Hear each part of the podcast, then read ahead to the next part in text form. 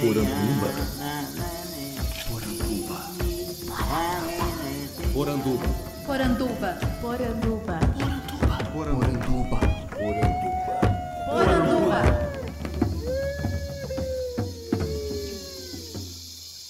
Bem-vindos à nossa Poranduba, o podcast sobre as histórias fantásticas do folclore brasileiro. Eu sou Andrioli Costa, o colecionador de sacis e serei seu guia. E hoje eu vim aqui na casa do grande Felipe Castilho, o escritor mais benquisto do Brasil. Ok, né? Casa não, mansão, né, André? Mansão. é minha... na casa do patrão Felipe Castilho. né? Felipe que é autor de vários livros, né? Hoje talvez seja mais conhecido como o grande autor da Ordem Vermelha, mas pra gente do colecionador de sacis vai ser sempre o, o autor da trilogia, logo quadrilogia, o legado folclórico. Então, Felipe, um prazer, muito obrigado por nos receber. Eu que agradeço. Oi, galera. Prazer estar aqui. Muito feliz e ainda mais presencialmente aqui. Né? É, então é legal. O André é um grande amigo e já muito bacana de poder ter essa conversa aqui na minha mansão. Na minha mansão. É uma, é, é, gente, é muito grande a minha casa. É verdade, é verdade. Mentira, gente. Vocês estão. Galera deve estar realmente achando que, né, que, que tem um mordomo te, te recebeu aqui. Né? Estamos aqui, popularzão, é temático o negócio aqui. E o, o Felipe, então, pra quem não te conhece, né, nessa podosfera aí, até, inclusive, vamos fazer um parênteses, esse é o programa mais doido, né, porque até agora tava tudo no formatinho, mas esse é o programa mais doido que eu tô gravando. Ontem a gente tava na, na confraternização com os ouvintes do Popular e do Mundo Freak, e aí o Andrei falou, esse aqui é o Felipe Castilho, né, o Felipe tem um trabalho fantástico com folclore, aí um cara virou e falou assim, ah, você é o Felipe Andrioli do Popularium? Aí, Misturou tudo. Você ver que o cara não escuta nem o Populário e nem lê o legado do folclore. não, foi só um. Foi só um. Ele fez uma amálgama só, aí o Felipe Andrioli, ex-CQC, CQC. surgiu. É uma amálgama meio do Andrioli Costa, Felipe Castilho Andrioli Costa, aí Felipe Andrioli e a gente faz jornalismo esportivo. De... Mas foi ele, foi, um- foi um, uma, uma falha, pequena falha ali. Para os ouvintes, então, que não sabem né, quem é Felipe Castilho, fale um pouco de você e fale como que o folclore entrou na sua vida. Eu sou da área de literatura, mas antes disso eu, eu sempre fui da área de livros. Então eu tô aí no mercado do livro há 13 anos. E quando eu falo mercado do livro é de. Eu tô falando de. Ah, assim, ah, você está escrevendo há 13 anos? Escrevendo eu tô. Tentando escrever na real desde os 16 anos. Então faz 16 anos que eu tô batendo aí de porta em porta em, em editora. Que com 16 anos eu percebi que o desejo de- de era desde pequeno já um negócio de, ah, eu quero fazer livros, mas a minha referência era Ziraldo, Marcos Rey, que já é pra, hum, acho que já é mais complexo, né, assim, até inclusive. Mas com 16 anos eu tive noção que eu precisava aprender a escrever, de fato, na narrativa e tal. Eu comecei a fazer cursos, workshops, porque eu escrevi, eu trabalhava numa academia, nada a ver, foi meu último Uma é, academia, o uma quê? academia, Academia de- de malhação? Cara, academia é, velho. assim, Academia. eu- pode rir, pode rir. Você- É que vocês não estão me vendo, cara. Você trabalhava numa academia e isso te levou a, a escrever contos. Exato. Eu imagino que foi um trauma muito grande. Pode trauma. Eu queria fazer educação física, cara. Pensa nisso. Eu queria fazer educação física. Eu nadava, nadava a sério. E aí? Competia e tal. E aí eu trabalhava nessa academia. É, eles me deixavam treinar lá e em troca eu cuidava da tesouraria deles de manhã. Mas manhã assim, tipo 5 da manhã eu, eu abria a academia Caramba. pra as tiazinhas fazer hidroginástica. E de tarde eu treinava, eu puxava treino e, e estudava à noite. Só que nessa época o que acontecia? Das 5 da manhã até as 7 da manhã não não tinha muito movimento. As tiazinhas entravam pra hidroginástica e eu ficava lá. E eu comecei a escrever, caneta e, e papel, uma história que eu queria fazer, que é mole... Aí você vê a molecagem, lembra da molecagem. O livro chamava Rebirth. Ah, nome em inglês, porque, É. né? E era, um, é, é, era uma história com lendas arturianas. Make believe, né? Exato. e eram lendas arturianas e que eu sempre curti muito imaginar de Camelot e tal, assim, tudo. E era meio que um, os cavaleiros reencarnando hoje em dia. E aí, uma, eu não sabia que Deepak Chopra tinha feito um livro com essa premissa, e eu tava lá, tinha o Retorno de Merlin, eu tinha lido Camelot Treville e não lembrava. Ah, olha aí. E olha aí, depois eu lembro que quando tava no meio da escrita eu vi Camelot Treville e falei, puta que pariu, eu tava fazendo algo parecido, que, que droga. E eu escrevi esse livro escondido, porque eu tomava bronca quando via o que eu tava escrevendo. Não, você pode fazer isso aqui, tarará, tarará. Então eu escrevia lá na academia, escrevi 800 páginas, cara. 800 páginas. 800 páginas de, de manuscrito. Manuscrito. E não ia pra lugar nenhum. Isso aí, olha, o Felipe Castilho, é gente como a gente, hein? Você aí, autor de fantasia brasileira, que escreve seu calhamaço que ninguém lê, que posta no Facebook aquele print lá, escrevi meu livro, tantas mil palavras, aquele, né, É. tijolão lá, parabéns pra você, né? Ninguém vai ler esse negócio. Você vai ter um grande Parabéns. trabalho, cara. Você vai, Cortar tudo. você vai ter um grande trabalho. Tem aí só, só- raríssimas exceções, eu acho, de pessoas que acertam com primeiros romances gigantescos. É, normalmente é um sinal de que você tem que olhar aí ou pedir uma opinião, uma segunda opinião. Mas eu tinha lá, eram 800 páginas e não tava nem no meio ainda, sabe assim? Eu, eu tava, eu tava bem louca, uma, um adolescente com arrobos de, de quero contar uma história e eu sempre escrevi minhas coisinhas, eu tive minha editora fake com meu irmão de quadrinhos, a Pop Comics, e aí a gente tinha nossos crossovers, aí tinha meu, eu roteirizava, ele desenhava.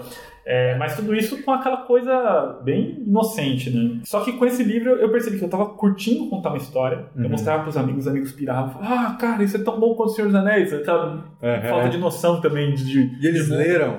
Eu tinha quatro amigos que. Pô, são amigos mesmo, né, cara? Pra caramba, alguns até hoje, inclusive. Legal. É, eu, aquela coisa de moleque, então vou colocar meus amigos na história.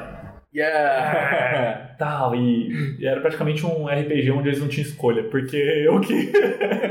porque eu, eles meio que eu fazia um personagem baseado em cada um, só que foda-se, não tinha jogo, não Sim. tinha mesa, não, não, não tinha mestre, era, ele era eu Você jogava RPG também? muito pouco. Muito pouco. Eu não, eu, eu não tinha amigos, cara. Eu não tinha, eu não tinha muitos amigos pra isso. Na escola, no, no ensino médio, é, foi que eu tive mais contato. Mas antes disso, não. No ensino médio, que eu mudei foi minha, sei lá, minha décima mudança de escola.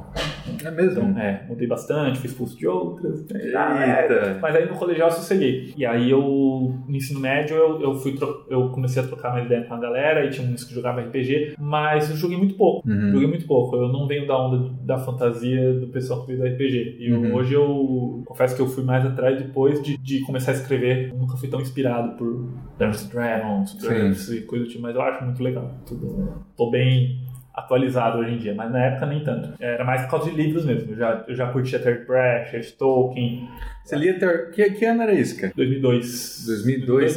2002 era O quando... que, que tinha saído de Terry Pratchett? Eu acho que o da Conrad, A Cor da Magia? da Cor da Magia, eu acho que foi 2002, ou talvez eu tenha confundido um pouco. Senhor dos Anéis da Martins Fontes saiu em 99, quando teve a Saiu reedição. perto do filme, é verdade. É, foi em 99. E aí deu um, ah, né, um novo. Eu acho que foi 2002 ou 2004 que eu peguei Terry Pratchett. Eu ia com meu saláriozinho lá, tudo. Tá.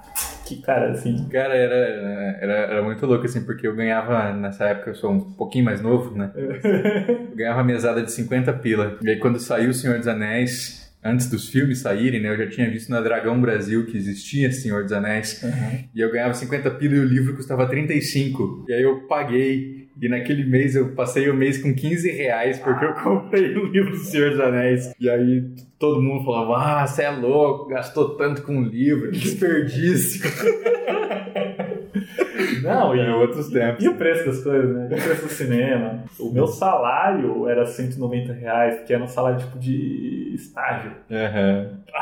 E eu tinha que pagar o aluguel ainda, assim, eu já pagava aluguel. pagava aluguel, Já pagava aluguel. Meu aluguel era mais, mais caro que o meu salário. Então era a gente, minha mãe se virando, fazendo doce, artesanato, não sei o quê, mas assim, eu, eu guardava 20 conto pra mim por mês. Você morava onde? Aqui em São Paulo mesmo? Sim, em São Paulo, lá na Zona Leste. Uhum. Eu, inclusive, eu saí da Zona Leste pra vir pra cá agora. Tá na Zona Oeste aqui.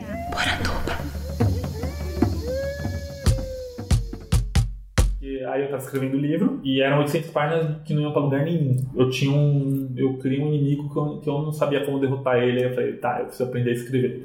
Aí eu comecei a fazer oficinas. Isso de, de vontade, assim, porque ninguém te deu esse toque, assim, de você Não, buscar uma oficina. Não, não tinha nenhum. Eu não tinha ninguém que escrevia assim perto Você não teve um mentor, assim, uma professora, alguma coisa. A minha mãe era a pessoa mais crítica perto de mim, assim, ela sempre foi muito verdadeira. Filho, isso aqui tá ruim. Filho, isso aqui tá não sei o que. Então, então foi um bom. Normalmente a primeira pessoa que a gente mora, que a gente mostra é da família ou amigo, mas ela foi muito crítica comigo. Mas era bem divertido, assim. Foi uma, uma, foi uma fase gostosa, lembra? Quando eu ainda não tinha tanta. É, eu não tinha um peso ainda de ter no, no tipo, Deadline. É, nossa. mas foi de- depois disso, foi muito tempo fazendo curso, muito tempo ainda perdidão. É, mas foi, Quando você faz curso de escrita e aí você tem já uma, uma- um norte, junto com o norte vem também uma pressão, porque você sabe o que, que é bom, né? o que, que é escrever bem. E aí você não, não deu uma travadinha assim pra escrever de novo? nada. ah, Mas eu. Eu sempre fui muito empolgado, acho que eu fazia. Tipo, empolgado demais. Tipo, ah, ah, tá uma droga, então vou refazer tal. Eu sempre fui muito. que legal. O muito cara tem pique. Eu tinha, eu, eu, não que eu não tenha hoje, mas eu acho que só tô mais cansado, né? Mas assim. Mas eu, eu comecei. Aí foi. Alguns anos depois começou. Veio a onda de novo de, de antologias, de fantasia tal, Uhum. Orkut, comunidade de escritores de fantasia, onde é, eu, eu era um monte de gente grossa.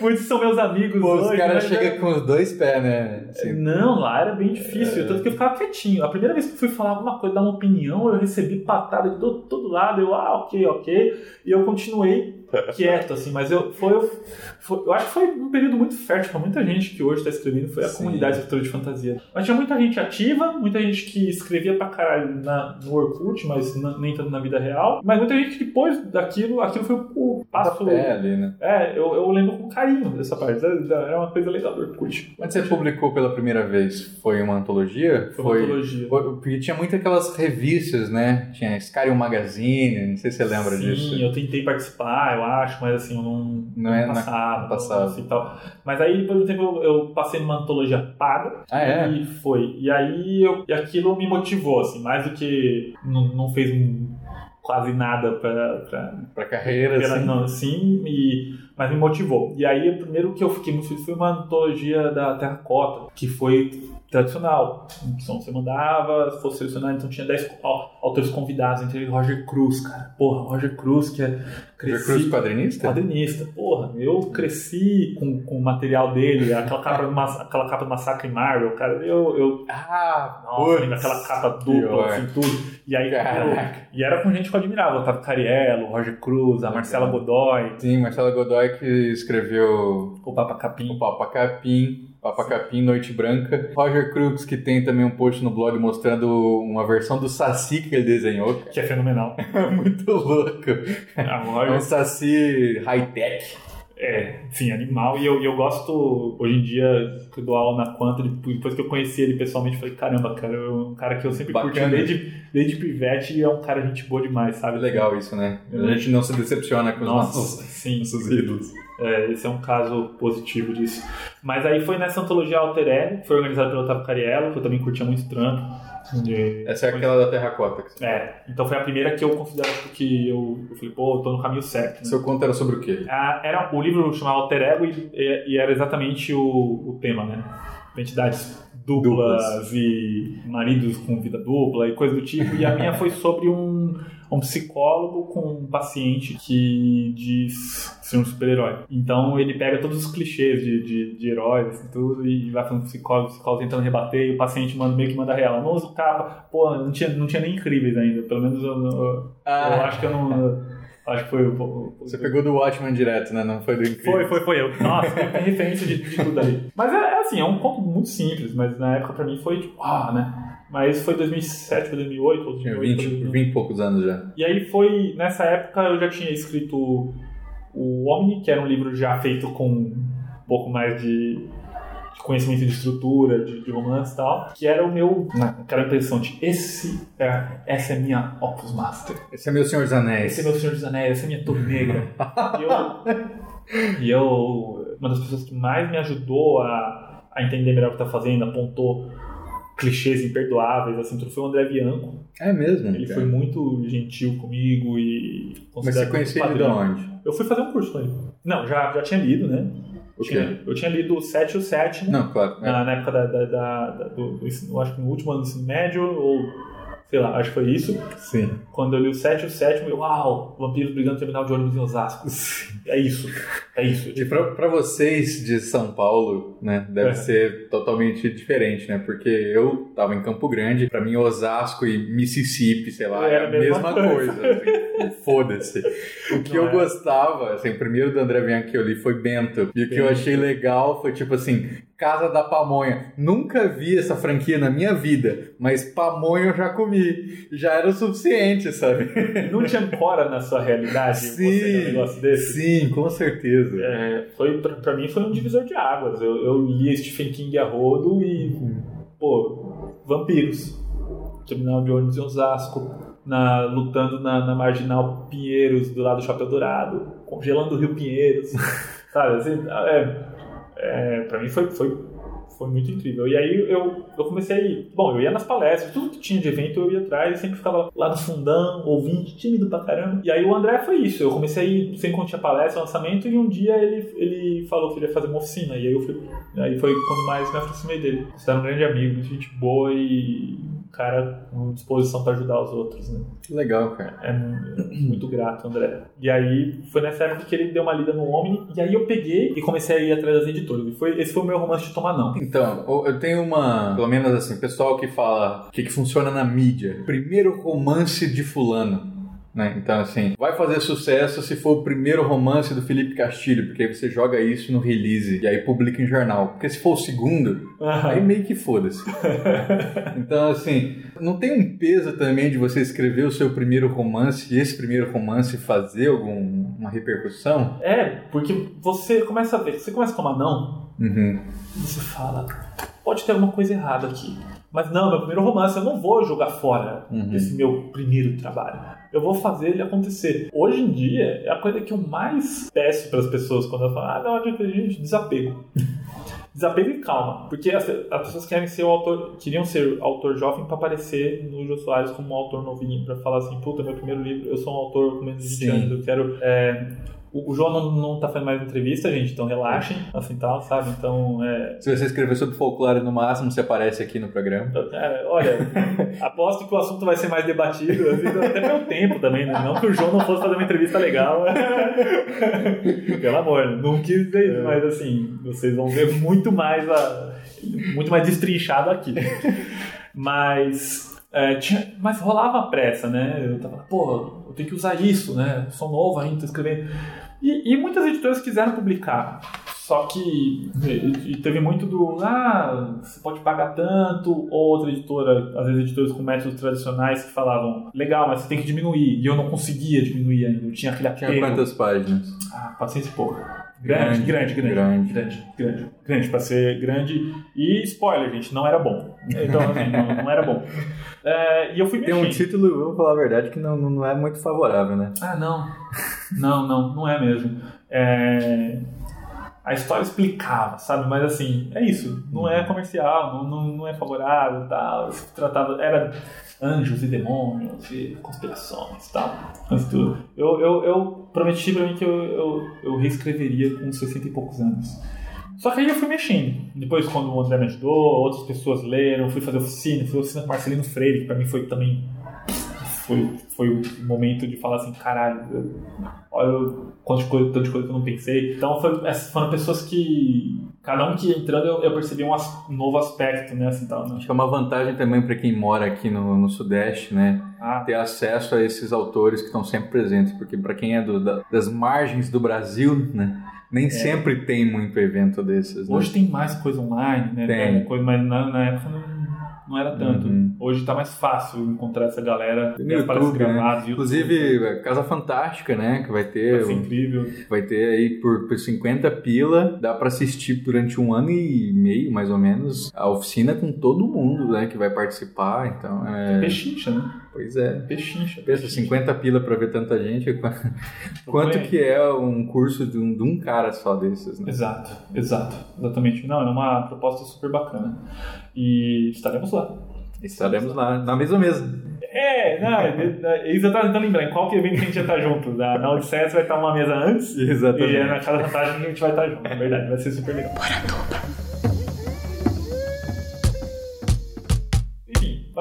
passando, fui mexendo, reescrevi o Omni várias vezes, até que ele ficou ok. E eu cheguei na Gabriela Nascimento, que era editora da Gutenberg, e mostrei. E ela falou, curti, mas não tem algo mais juvenil. É legal, mas tem alguns...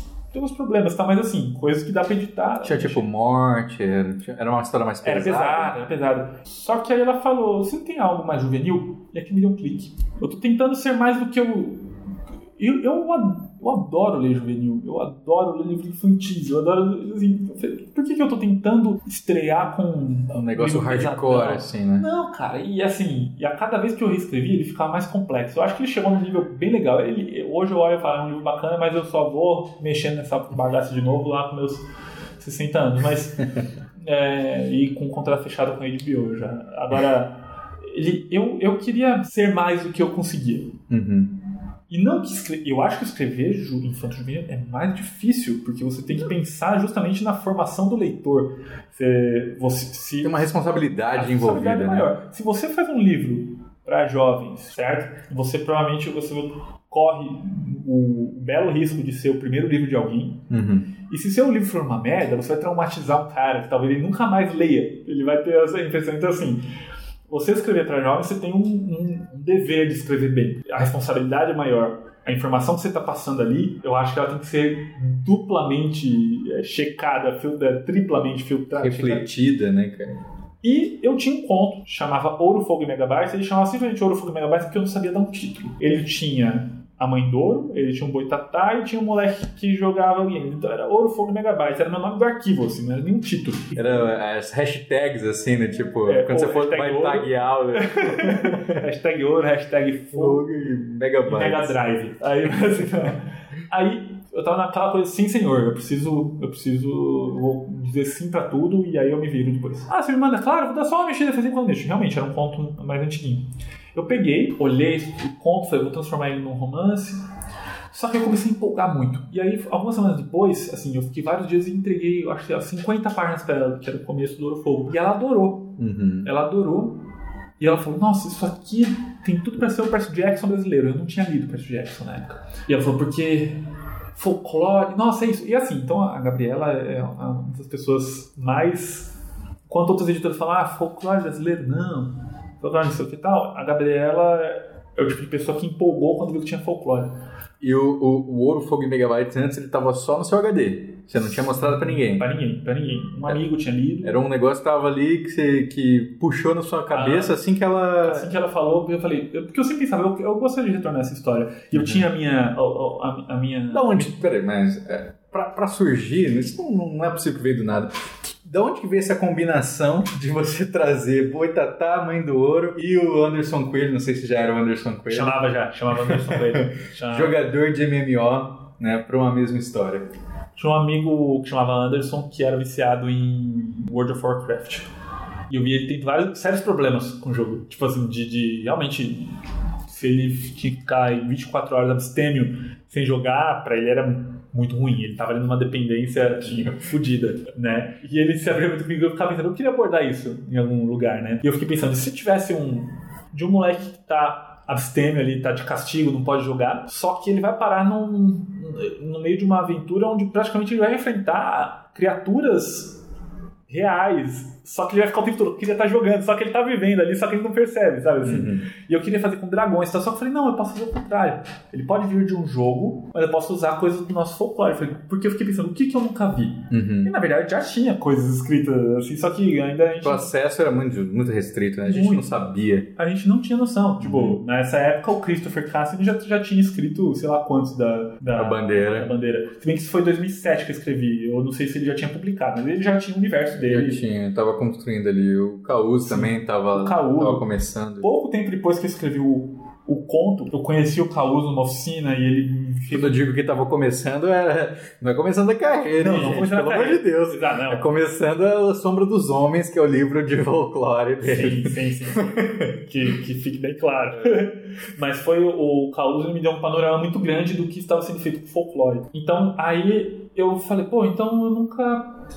Nunca tive uma aventura atual ali com, com folclore. E aí eu comecei a lembrar de coisas que, que a qual eu fui sendo apresentado durante a infância. E Câmara Cascudo eu conheci com o, o livro de contos infantis. E pra mim marcou mais que Monteiro Lobato, na real. Eu nunca fui muito fã de Monteiro. E olha que louco, porque eu acho a edição de contos infantis do Cascudo muito difícil de entrada. É, é. É não- muito não é- difícil. Não tem a fluência que o Lobato tinha, aquela coisa ali Porque, pra, pra, pra, pra pra pegar quem todo não, mundo. não conhece, assim, o, pensem assim, gente, a editora pega a, a Global que edita, né? Aham. O Cascudo. Então ela pega assim, faz uma versão infantil, que é pega uma capa mais infantil, né? Põe nas ilustrações, mas o texto é o texto tradicional do Cascudo. E como é que o Cascudo escreve? Por exemplo, ele pega lá a história e fala assim: ah, aí fulano pegou um bisaco novo. Que é um bisaco? É uma sacola. Mas assim, uma criança mesmo, ela não entra fácil. As contadoras de histórias, elas usam esse livro do Cascudo e fazem adaptações. Sim. Então por isso que é legal o Castilho ter começado com esse livro e gostado É ainda. porque eu, eu a, a minha mãe sempre incentivava eu a ler com o dicionário do lado. É, é. Ler com o dicionário do lado. Então, eu sempre peguei livros, ela sempre me deu livros um pouco mais avançados, entre aspas, assim, né? Porque livro não tem idade. Ah, os livros dela, de Agatha Christie, Sidney Sheldon, eu li, eu acho que muito cedo, mas aí é, pondo imensas aspas em volta, e ela fala, fica com o dicionário do lado. Então, eu sempre tive. E, obviamente, nem todas as expressões que você encontra no livro que você vai encontrar no dicionário. Sim. Mas eu ficava curioso. E a minha mãe era aquelas que. que minha mãe é da, daquelas que estão junto contigo, tipo. Tá, o que é o bisaco? Não sei. Não tem no dicionário também. Deve ser uma expressão. É, é potiguar. Tem uma, tem uma amiga minha que é do Rio Grande do Norte. Eu vou. Fa... Sabe, ela ia atrás. Sua mãe, ela é, ela é- Você falou que ela faz artesanato, faz doce, não sei o que, que ela faz. Ela é educadora? Ela faz- ela é- Não, ela. Ela. Ela sempre teve uma veia artística muito aflorada, Uhum. mas ela. é uma educadora de, de coração. assim. É, ela, mas ela trabalhou como secretária até eu nascer, depois aquela coisa, né? Fez a. cumpriu a coisa de. Ah, Dona tenho, de tenho casa. que cuidar dos meus filhos e depois não se realocou no, no mercado, mas é uma pessoa de uma sagacidade incrível, sabe assim? E, Que legal. e, e guerreira, né? Então Uhum.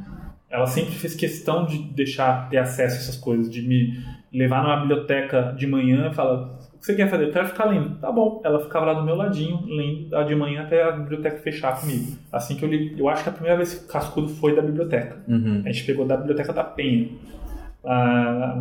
Eu morava ali na- perto da Ponte Rasa, na- em São Paulo, aqui Zona Leste. A gente ia na biblioteca da Penha, não foi da biblioteca da escola, porque eu lembro, acho que era um pouco mais mofado. E aí, é, então tinha isso, ela, ela sempre me incentivava a ir atrás das expressões e tal. E tinha uma coleção também que era da Como é que é a coleção? a coleção a, da editora Ashba, aquela Mitos e Lendas. Aí tinha é. Egito. Eg- Egito foi o primeiro que eu peguei.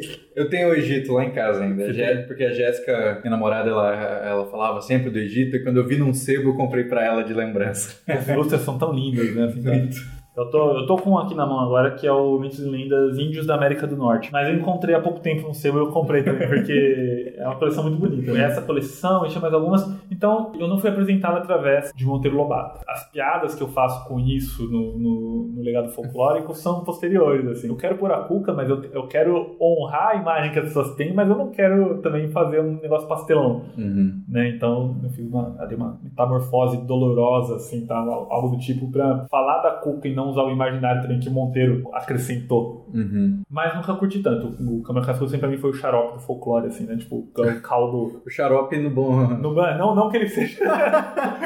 A gente vai fazendo os disclaimers aqui que é pra não receber a mensagem xingando.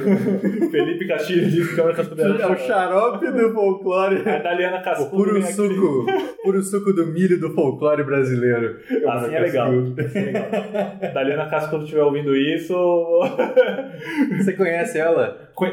E, cara, foi muito legal. ela massa. veio.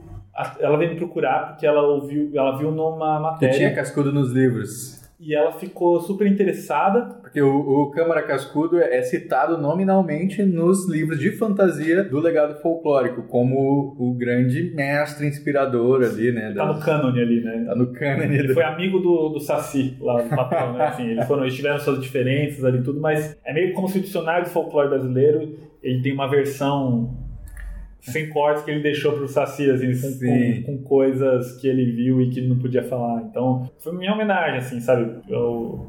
A, importância que, que ele tem pra, pra nós, né? Uhum. E aí a Daliana uma vez entrou em contato e a gente conversou bastante e ela ficou super feliz de Ela é a neta do Cascudo. Sim, neta do Cascudo. Neta do é, ela comanda lá o Instituto Câmara Cascudo, que é muito legal. Quando eu fui, ela não estava, quando eu fui para Natal, mas eu, o instituto é lindo, né?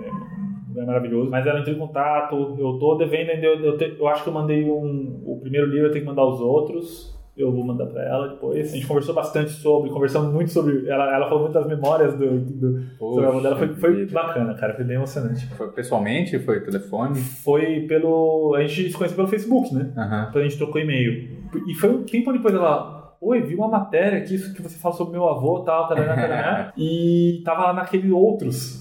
Aí eu vi lá, Dariana Cascudo. Eu, oi? Sabe, você olha, você lembra de. De, de meses em meses você é. vê que tem uma mensagem que sobrou ali no. no... Sempre esqueço, depois eu fazer isso, inclusive. Eu falei, nossa, será que eu falei alguma coisa errada? E ela tá aqui, ela vai me processar? Mas não, ela tava super feliz. ela tava super feliz, ela, tava, ela falou que ela se sente honrada de ver a, a, alguém tão jovem, ela não sabe que eu não sou tão jovem. Mas é um legado ah, mesmo, é. né?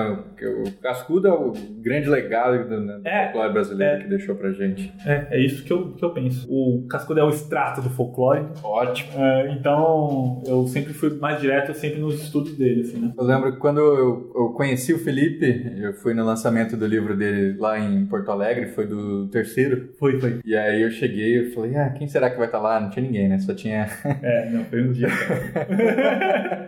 Só tinha eu e a, a Jéssica, a gente ficou um tempão conversando. E aí é, eu fui sondar, né? Falei, vamos ver se esse cara conhece mesmo. É. Aí eu falei, ah, porque eu comecei a escrever sobre folclore no meu blog chamava Poranduba, que inclusive é o nome desse podcast.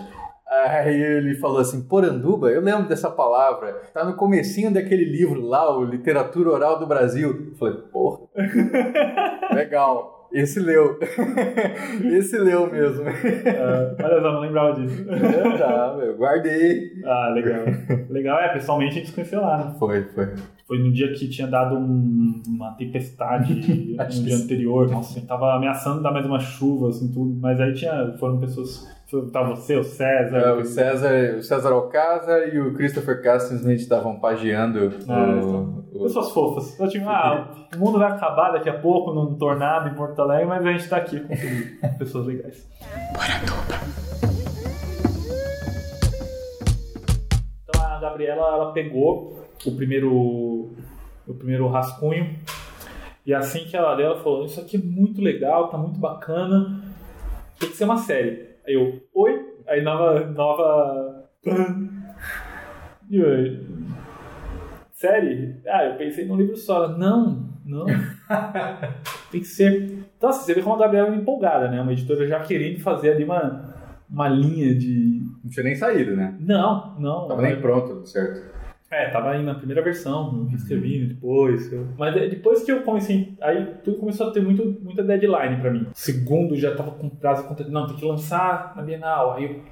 Então eu comecei a, a ficar mais é, certinho com isso, sabe assim? Eu escrevia até tal dia, e aí depois eu tinha o tempo tal pra reescrever. Então. É... Vamos fazer assim, conta pro pessoal qual que é a, a trama do primeiro livro primeiro livro, Ouro, Fogo Megabytes, que aí foi justamente, eu falei que era o nome do arquivo. Isso. Aí ela falou, legal o livro, e adorei o nome. E era o nome do arquivo de novo só. É, eu falei, é. Aí ela falou coleção, eu falei, pô, agora pra coleção tem que manter essa métrica, né? Uhum. E é aquilo, uma mentira que virou verdade. e, bom, no primeiro livro é a história do Anderson Coelho, um rapaz viciado num game. É um MMO, muita gente ainda jogando. Era realidade ali em 2011, 2010, 2011. Eu acho que se o legado fosse reescrito hoje em dia, ele estaria jogando um LOLzinho ali, né? um Overwatch, alguma coisa tipo. Tá? Mas o, o Anderson, ele é o segundo melhor jogador do mundo de, de Battle of Hazard. ele joga com um elfo. E um dia o Anderson se depara ali com um, um jogador level 1, noob total, que fala certinho, que o nick dele é José da Silva Santos, ninguém usa tipo o nome assim no jogo. E o cara convida ele pra uma missão fora do jogo, uma missão de verdade. Ele sai daqui, pedófilo, desliga e tal.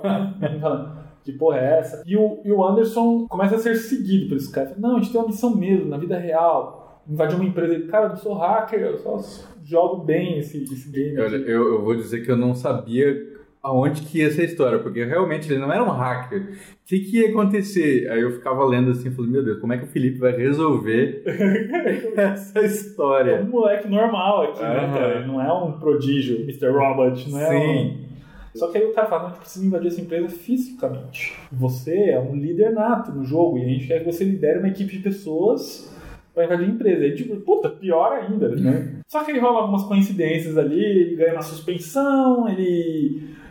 Esse, esse anão aparece ali de verdade na casa dele, ele falando com os pais, falando que ele ganhou uma. Ele ganhou as Olimpíadas de Matemática da, da, da escola. Ele ganhou, a nota dele vai levar ele para as Olimpíadas de Matemática em São Paulo. E os pais ficam super orgulhosos, tipo, vai filho, vai filho. Não, porra, eu tô sendo sequestrado aqui, não. E, e os pais não, não escutam, tem alguma coisa ali, parece que eles estão sendo influenciados mentalmente. E aí ele vai para São Paulo e ele fala, de certa forma, não sei o que eu tô indo aqui, eu tô. Parece que eu tô. Também eu tô cedendo fácil demais, o que, que tá acontecendo? E ele vai para São Paulo e lá ele descobre um lugar que chama Organização, que é um casarão no Bexiga, onde tem várias pessoas peculiares. né? Tem o Chris, que é um rapaz ali cheio de olheira, nas noites de lua cheia ele tá um pouco, sempre um pouco alterado. Tem a Elise, que é uma menina que realmente parece ter o poder de sugerir coisas mentalmente pra ele, ela fala, que quando tô perto dela eu aceito tudo muito fácil, eu não sei o que tá acontecendo. Tem o, o Zé, que é esse anão aí que faz a, que, que convém, que também tá ali, é o primeiro contato dele com a organização, Que ele toma uma, uma cachaça de açaí, ele dá uma cachaça de açaí e fica, fica fora de si, né? loucaço. Ele, como Cachaça. do Anderson, ele vira Danilo dos Santos, quando ele, então, ele vai acrobata e, e sai dando duplo mortal carpado. Tem o, o Beto, que de vez em quando, quando se referir a ele, fala um Boto e ele, Boto? Não é Beto. Ele fala, não, escutei errado, então. Essa é uma, uma característica do livro do, do Felipe. São os trocadilhos, O né? tempo todo. O Beto Boto. Inclusive o Cris, pronto, você, você já pegaram. O Cris é, é um lobisomem guará. O nome científico do lobo guará é Chrysocium batiurus, né? Batiurus. E, e aí virou Cris. Então to- todos os nomes ali tem um pouco a dizer sobre a personalidade de cada um. E tem o patrão. Ele é o nosso Nick Fury. Ele tá ali, na- ele comanda o, o- a organização ali no, no casarão. Ele não tem uma perna. Ele é mal encarado, ele paciência curta, não vai com a cara do Anderson de cara, Usa uma boina vermelha. usa uma boina vermelha. E eles falam então justamente dessa tarefa aí que é invadir uma empresa. Eles têm que salvar, tirar algo que está dentro dessa empresa que é, é de um cara, um, mega empresário, que é uma mistura aí de Luciano Huck e Ike Batista, assim, eu chamo Wagner Rios. Ele é um, um cara que tem uma mineradora e ele tem muita grana. Ele, ele tem muita grana e ele tem essa mineradora bem sucedida porque ele sequestrou a mãe Douro. É a última, né? Então ele consegue encontrar onde tem ali metais preciosos com, usa- usando ela, mas ele escravizou. Porém, se ela morrer, ela tá quase morrendo, se ela morrer vai despertar a fúria do Boitatá. E o Boitatá vai vir do norte do país, numa rota de destruição até São Paulo, que ele vai vir salvar a última, ele é o guardião, ele vai salvar a última mãe Douro e com isso causar uma destruição imensa. Mas talvez o Wagner Hills tenha planos para esse Boitatá também. Então eles têm que o quê? Proteger a mãe Douro, sequestrar ela, é, se- sequestrar, Resgatá-la. resgatar ela de dentro da, da empresa. E aí o Anderson começa a ver então que ali as pessoas do, da organização também têm seus, têm, têm, têm seus parentescos ou então são criaturas folclóricas.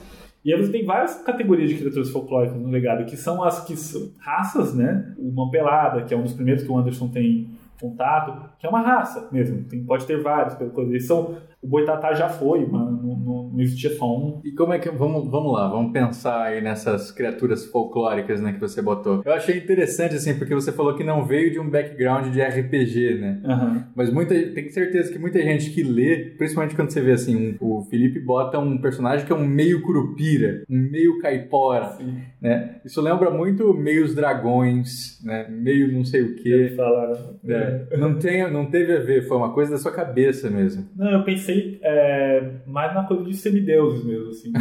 Essa coisa do, do- de mortais que tiveram du- duas raízes, né? E pra mim a maior piada de fazer o semicurupira foi fazer um cara com um pé pra frente e outro pra trás. Nossa, isso aí foi bizarro. Então, então, Eu prefiro o meio caipora do que o meio curupira. Vou dizer que o meio É. curupira eu tô torcendo pra morrer lá. Nossa, não é legal. Mas teve muita gente que falou, caramba, cara, isso é muito creepy, tá? Mas, e tem os outros, que, tem os que são bestiais, né? Tem as criaturas que são bestiais, tem as outras que são meio que espécies. Mas tem, já muita gente falou, cara, você tirou isso do, Do RPG, e tal, é. eu não, não, É. não foi não. Mas obrigado por avisar, que agora eu tenho referência também é, para entender. É, porque estão, estão sumindo, eles estão sumindo do nosso do Brasil e alguns a linhagem que sobrou foi assim se misturando com os humanos, né? Sim. Se diluindo, vamos dizer assim. Tem a a Elisa, ela é ela é filha de Yara, inclusive tem tem um foco bacana nela no terceiro livro. Ela teve uma gravidez aí de, de 20 e tantos meses, que ela teve, que é, dura do primeiro livro até o terceiro. É, o filho, filho de Boto. A filha de a filha da Yara vai ter um, um filho de Boto, então o que que isso significa? Eu gosto muito do, do, do Beto Boto também, assim. Eu tenho um conto dele também que eu tô terminando, que é pra, pra fazer pra mostrar um pouco a origem de como, como nasceu essa maldição. Ah, pro Boto é uma maldição. Pro Boto é uma maldição. O Boto Comum. É, porque no- normalmente, né? Boto é o animal já encantado, né? A gente. Sim, na, no legado é uma maldição que se originou na época do descobrimento. Olha aí. E aí, obrigatoriamente, o pássaro, ele tem que ter um filho para passar a maldição adiante. Do, E a Yara é sempre mulher, o filho. Ah, sim, não, não, não que na história tenha. Uhum. Eu tenho definido aqui que todas elas só têm filhas, Uhum. né? Tanto que tem a irmã da Elis também, Sim. que é. Que é uma Mikamiaba, uma né? Mikamiaba Patricinha. Ela, ela largou todos os costumes para viver uma vida Sim. cosmopolita. Só adora, gosto muito dela. Ela vira onça e tem um puta dom de magia, só que ela não quer fazer parte disso. E agora no, no- no quarto livro também vai ter muito mais sobre a Yara, inclusive, por que que ela... é, por que que ela é uma mina branca, sabe? Por que que ela tem essa aparência?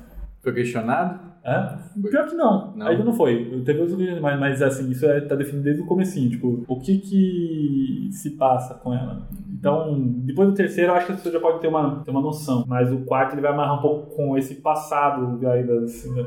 Eu quero muito falar sobre o que, o que aconteceu, o que começou a culminar no desaparecimento das criaturas folclóricas aqui no Brasil. Né? Então, gente- são aventuras sempre urbanas que a gente tem na, No legado. no legado, mas o quarto ele vai como também tem uma, as ameaças ali de as ameaças divinas estão crescendo. Eu também quero é, ligar um pouco mais com a história do passado do nosso país, né? Então, eu vou, vou para explicar, pessoal. Então, temos aqui Ouro, Fogo e Megabytes, né? Que é a introdução a essa história. Conhecemos o personagem do Anderson Coelho. Ele ainda é um menino, 12 anos, né? Conhece ali a organização, conhece o patrão e tem a introdução a esse mundo. E temos esse vilão, Wagner Rios. Vamos pro próximo livro, que é o Prata, Terra e Lua Cheia, a capa, inclusive. inclusive. Exclusive A pra- prata, olha aí, a prata que me traiu, hein? pra terra. Prata, Terra Cheia. Ah, Trava-línguas, trava-línguas, é folclore. o segundo livro, inclusive, que é a, a capa. É o Anderson apontando uma flecha pro Chris, what the fuck? E tem os lá- homens gringos lá no fundo, né? dos homens gringos. O- no, no segundo volume, então, a gente já tem o Anderson mais crescidinho, ele já aprende a usar um arco e flecha, então ele já não é um personagem mais, ah, mais combativo também. Não tá mais tão à mercê sempre dos perigos, sempre. Ele tem mais iniciativa, né? Assim, então... Exatamente. E aí é um livro de meio bem interessante, vamos conhecendo ali um pouco mais a história é, ampliada, né? Temos outras organizações além da organização. E o terceiro livro, que é Ferro, Água e Escuridão. Ferro, Água e Escuridão me surpreendeu muito, porque além da escuridão do título, realmente é um livro que ele dá uma decidinha, né, cara? Ele Não. vai pro Dark ali, sendo que o personagem do Capitão, Capitão Tapioca, ele tá lá como um alívio cômico né, necessário, porque senão ia ser uma história tenebrosa. É um livro que Tenebrosa. desce o tom mesmo, assim, é, tá. Vamos, vamos tocar. Vamos, vamos, vamos tocar agora com uma guitarra de sete cordas aqui. Que aí a gente tem a resolução da gravidez da Elis. Essa gravidez ela vai acontecer e uma coisa muito terrível vai se desprender dessa gravidez. E aí a gente tem uma, uma decisão a ser tomada envolvendo uma criança recém-nascida. Então, assim, o personagem ali, que era um menino de 12 anos ainda querendo jogar RPG, agora ele tá tomando decisões de adulto, De né? vida e de morte. vida e morte. Então é uma outra pegada. E aí tem esse personagem que é a gente está circulando o Brasil, né? Agora estamos no Nordeste brasileiro e lá encontramos esse personagem que é um, um cangaceiro fazedor de tapioca, Ah, o, tap- Capitão Tapioca. que é uma maluquice absurda que ele serve tapioca para os negros d'água. É uma doideira. Que morra também, não gosto dele. Meu Deus! Mas O- Ele. Mas tem. Ele apareceu como. alívio cômico mesmo. Ele precisava de, de alguém com essa. Uma, ele é meio que o Virgílio ali nas águas do São Francisco deles, né? Ele é meio que o, o guia deles. Uhum. Mas não podia ser outro cara sisudo que essa história é só. Cara, tá- as coisas estão muito à beira de, de dar errado o tempo todo. Sim, né? Essa viagem de São Francisco, inclusive, tem. A, a história se passa ali no sertão do Sergipe, e aí deu pra abordar algumas lendas também. Eu acho que deu pra, tá- deu pra abordar coisas que não geograficamente não, não, não eram não foram possíveis por causa dos outros livros. E, pra- eu, é o meu preferido ainda, assim. É muito legal, cara. Vai surpreender muita gente que não conhecia, né? Por exemplo, Boiuna. Pouca gente talvez vai conhecer a Boiuna desse jeito. E, né, o jeito que você tratou ali a, a Matinta também com, a- com os bonecos. Então tá ao mesmo tempo que é trazendo a Matinta e tá trazendo uma tradição bonequeira ali do Nordeste. Guerreiro de papel machê. é, o, eu, eu Você foi pro Nordeste? fui, fui. Foi uma- todo- todos os lugares que apareceram aqui eu, eu fui mesmo. Foi um desejo, assim, seu. E já, já era antigo, vontade de, de ir pro sertão mesmo. E uma coisa que eu queria manter sempre no legado é, é. Tudo bem que isso não é uma lei, você não precisa só escrever sobre lugares em que você já esteve. Uhum. Tá aí a pesquisa para isso. Porém, no legado, eu sinto, como eu estou falando sobre o Brasil, eu tenho a necessidade de, de visitar todas, todas as locações. O, no, Sergipe foi um dos lugares que mais me encantou. O Museu da Gente Sergipana é um lugar. Sabe? Recomendo todo mundo que for para Aracaju. é, passe lá, porque é um dos museus mais bacanas que eu já fui na vida. Assim. Traz uma traz uma carga de informações muito grande e um- e você se sente muito fam- tá ali o que é o Sergipe. Menor estado da federação, mas parece que tem lenda por metro quadrado muito mais do que em- em- o folclore tá ali em todo lugar, sabe? Porque, poxa, cara, de noite você você vira esquina, tem uma galera ali tocando um forrozinho, uma galera num shot. Aí tem uma galera num baião. Chega lá, você vai tomar você vai uma cerveja com a galera ali que você não conhece, a galera já te recebe, pergunta o que você faz. Quando você vê, você já tá ouvindo história da infância da galera, folclore local, você tá ouvindo sobre. isso, Sabe, é pra isso que eu vim aqui. Uhum. É o espírito, tem que captar o espírito, né, do lugar. Sim. Eu adoro fazer isso, conversar com, com galera a caminho, a caminho ou de onde eu estou, onde eu estou indo, ou no lugar onde eu estou, que tipo, sempre vi alguma coisa. Foi uma viagem incrível, assim, foram várias viagens, mas a, a viagem que eu pude visitar, que é do Xingó, e me aprofundar melhor no- nos locais é, essenciais do, do desfecho do terceiro livro, essa viagem pra mim foi de mudar tudo, assim, sabe? Mudar minha visão e, e, e falar, cara, eu preciso de uma série inteira, um spin-off do legado inteiro do sertão sergipano, sabe? É no- na escuridão que a gente tem a revelação sobre o passado do personagem do Anselmo, É, é, É, sim, né? sim, sim, sim. que a gente tem- tra- trata ali com temas muito sensíveis, né, sociais, uma discussão muito importante. E isso é uma coisa que está todo, em todos os seus livros do legado, né, cara? Então, assim, tem... Além de estar falando de folclore, a gente está falando de relações humanas. Uma mensagem importante que está querendo ser passada. A gente falou mais cedo aqui sobre a responsabilidade que a gente tem em escrever para criança. E agora você anda sendo bem criticado como um esquerdalha ter, pelo, pelo que você fez com a Ordem Vermelha, né? Claro, porque vermelho, só Vermelho pode é ser o comunismo, petista. né, cara? Vermelho. Mas é incrível. Leva- levanta bandeiras. né? É, então. Mas assim, qual é a importância de você pensar mesmo né, nessas mensagens que você quer levar para esse público e como deixar essas mensagens orgânicas na sua história, que a história não sirva para mensagem, mas que a mensagem esteja ali subjacente e ajudando a contar essa história. O, o Legado é uma série de livros sobre gente comum fazendo coisas incríveis. Então, gente comum é a gente que nos cerca. E você negar que existe gente diversa ah, em volta de você não é retratar o mundo como ele é. Né? Então, quando a pessoa fala, nossa, mas fica pondo negro e gay no livro, é, é tanto assim, é pra. Sabe? É pra. Não, cara. Tem negro Pra chocar. porque na vida real, olha ao seu redor. O mundo é assim. O mundo não é de, de, de, de- pessoas brancas, hétero e. Cara. É, é isso que significa diversidade, realidade. Diversidade não é você maqui, tapar o sol com a peneira, sabe, pra, pra trazer à tona um assunto. É trazer o assunto real. Só que tem gente que faz questão de não enxergar a realidade como ela é. E trazer aí uma realidade. Eu, eu não sei o, o, o que eu. Eu não sei o que algumas pessoas enxergam, sabe? assim, o que é o mundo ideal delas. Que quando elas veem ah, pessoas retratadas como pessoas, elas acham que isso é. é, é, é ser. Ah, você tá tentando ser lacrador, você tá tentando. Eu odeio esses rótulos todos assim, tal. Cara, é simplesmente histórias de, de pessoas comuns e é assim que são pessoas comuns. São pessoas como elas são. A gente tá falando de folclore. Não dá pra negar isso. Tá fazendo uma história de folclore com um herói que chama Johnny. Johnny Carson, e ele. O pai dele é americano e ele mora em Nova York, mas ele tem criatura de folclore brasileiro, porque as criaturas são exóticas, mas a gente vai usar o cenário de Nova York porque é mais bonito. Não, cara, vai, vamos passar. Vai se passar assim na 25 de março a história, vai ter. Vai ter o Guaíba, vai ter o. Vai, vai ter Aracaju, vai ter estaleiro, vai ter. Sabe? Eu quero mostrar o Brasil. E as pessoas fazem o Brasil. Então, muita gente quando fala que eu, que eu, que eu fiz um- uma série de livros que resgata é, esses aspectos da nossa cultura, que resgata o folclore, parlendas e, e as pessoas falam, ah, mas é isso, né? A gente tem que ser mais patriota na hora de escrever. Putz, também não, não é isso. É, não é patriotismo, é, é- é- é fa- fazer justiça às histórias do Brasil que, que não são contadas em detrimento de, de coisas que são mais do mesmo. Patriotismo por patriotismo também é uma bandeira é- fascista, É né? fascismo. nacio- É, pessoal, já, já, é, o pessoal confunde tanto. Ah, porque isso aí, né? Cara, nacionalismo, patriotismo.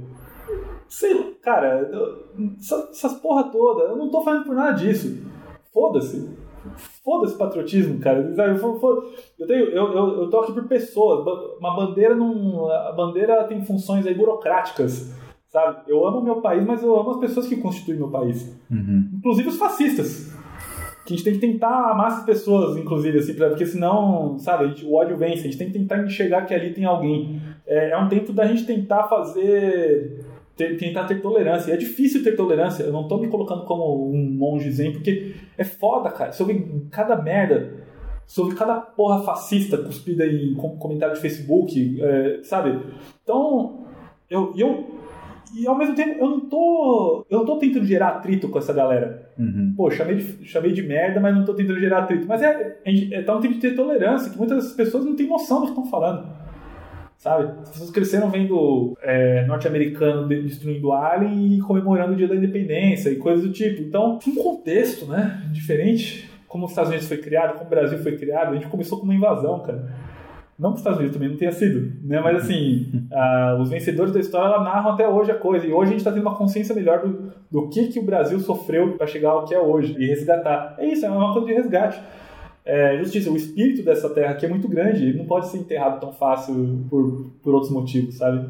Então, isso está muito acima de bandeira, está muito acima de orgulho. Orgulho por orgulho, cara, se minha mãe decidisse atravessar a fronteira pra- no, no dia que ela pariu, eu seria paraguaio. Países são linhas no chão imaginárias, né? Sabe? Então, mas o Brasil é um conceito, é uma ideia. O Brasil é um negócio gigantesco e que não é só o que é bom, é o que é ruim também. É todo um massacre que, que os verdadeiros caras que cultivaram essa terra sofreram, que, que, que as pessoas sofrem até hoje. Eu tô aqui pistola, falando um monte de coisa, mas é, é, para mim é isso, é, é fazer justiça à história do nosso país. Maravilha, cara. Vamos encerrar dizendo o que, que vem por aí. Ah, eu tenho que encerrar agora o quarto livro. É, é muito triste fechar, porque é o último e eu, eu tenho uma, um carinho muito grande pelos personagens, mas mesmo tempo um alívio. Escrever, escrever série, escrever série é difícil pra cacete, eu só faço isso de novo com 60 anos, de novo. Vou sempre jogar. Meu eu de 60 anos tá fudido, ele tem que, ele tem que, que pegar todas essas minhas promessas. Mas o quarto livro, a ideia é ser esse ano, mas não sei se vai dar tempo. Não vou também correr Se pro livro matar, sair de é. qualquer jeito. Sim. Se matar, eu vou matar de qualquer forma. Porque é, o negócio é. O esforço aqui em cima tá, tá grande, até pra arranjar tempo pra fazer. Tô com duas séries aí agora, né? Eu tô reclamando de uma, de, do, trabalho que é fazer uma, são duas. A Ordem Vermelha são dois livros, e o do Legado, esse aí é o último, de quatro. Mas eu- ele, ele tá muito bacana. Ele tá. Eu tô conseguindo abordar algumas. Qual que é o título mesmo? Aço, vento e sacrifício. Aí. Se a escuridão já tava desse jeito, imagina que sacrifício, cara. Ele, ele tá seguindo aí a, essa coisa do. O livro foi descendo o degrau. Daí ele começa com um livro. Ele é divertidinho, ele tá ali numa medida para uma escola adotar. Não Uhum. tem. Ele tem uma aventura, é um. O que eu mais vendi até hoje desse livro foi a adoção em escola. A trilogia inteira vendeu bem pra caramba, mas o primeiro é o mais vendido disparado, porque tem a- essa coisa das escolas. Tem muito professor que adota. Até hoje eu vou muito em escola pra falar sobre folclore. Tem escolas que já adotam há seis anos o, o primeiro livro. Então, Poxa. e os outros, eles já estão. O segundo livro já é uma ação diferente, o clima já cai, já, ele já é mais sombrio também, mas o terceiro, é, como você disse, ele, ele triplica esse, esse, esse- Climão. Mas aí o quarto vai, vai seguir um pouco disso. Ele, tá- ao mesmo tempo, ele é um aceno pra, pra série inteira, então tem pontos. eh, a gente vai lembrar de vários personagens aí dos outros livros que não, não retornaram. Então tá sendo um momento bacana de, de fechar um ciclo, né? Muito legal, cara. Você que está ouvindo, você que é fã do- da, da série do Felipe Castilho, comenta aí no post quais são os seus personagens favoritos, qual que é a adaptação folclórica que você mais gostou, se você também quer que o meio curupira morra, Coitado do Inácio, cara. Corte o pé dele e faça ficar os dois para trás. Sacanagem. Felipe, muito obrigado, cara. Grande prazer conversar contigo. Olha, valeu, mano. Uma alegria. Obrigadão. Sempre bom falar contigo. Grande abraço. Valeu. Valeu, galera. Começa aí, igual esse daí. Já pode ir, vem. Aranhaga.